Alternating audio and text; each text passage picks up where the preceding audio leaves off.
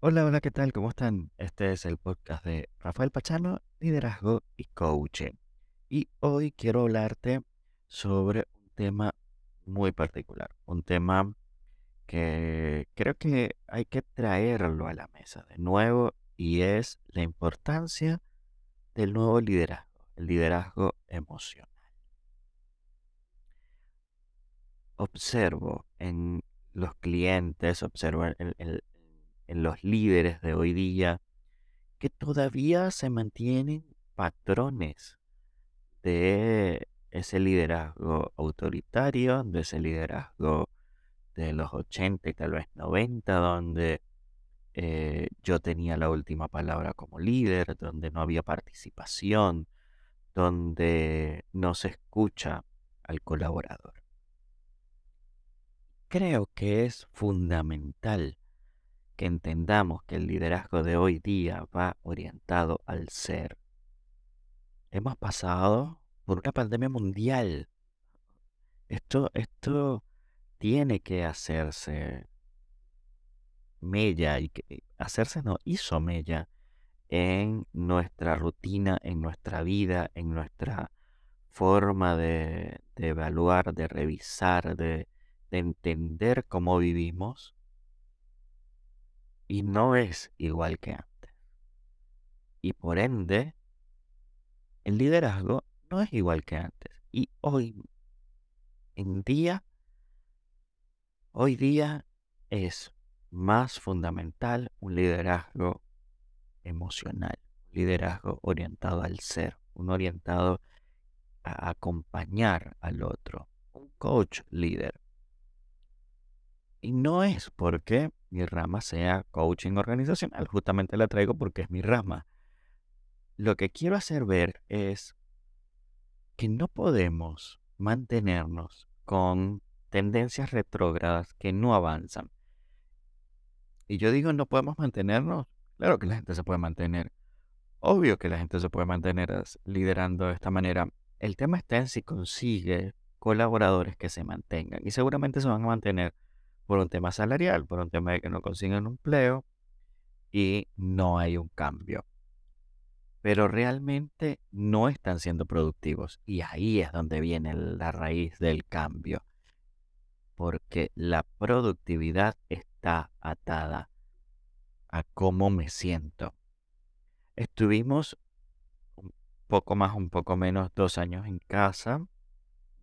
Nuestra metodología cambió. Comenzamos a trabajar en casa y compartir espacios que son nuestros.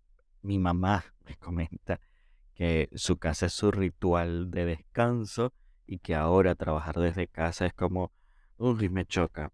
Por supuesto, tiene toda una vida trabajando en una oficina, en mi mamá es maestra, así que, pero e, e, en, un aula de clase y después pasar a trabajar desde su casa, por supuesto que eh, fue un choque. Y así como ella, muchas personas. Y está abriendo sus emociones ante, bueno, esto me, me dificulta. Y ya el de estar en la casa dificulta. Entonces imagínense tener a un líder con pensamiento que hoy día no se trabaja. No me gusta utilizar la palabra retrógrado porque él es lo que es gracias a ese pensamiento y que puede evolucionar. Está en cada uno de, de los líderes exponerse, ser vulnerable al cambio, permitirse el cambio, porque ahí es donde va a cambiar todo porque es un cambio, va a darse ese, ese, esa vuelta de rosca a que tu equipo sea más productivo, porque va a estar más tranquilo, porque va a hacerlo con cariño, porque va a querer hacerlo.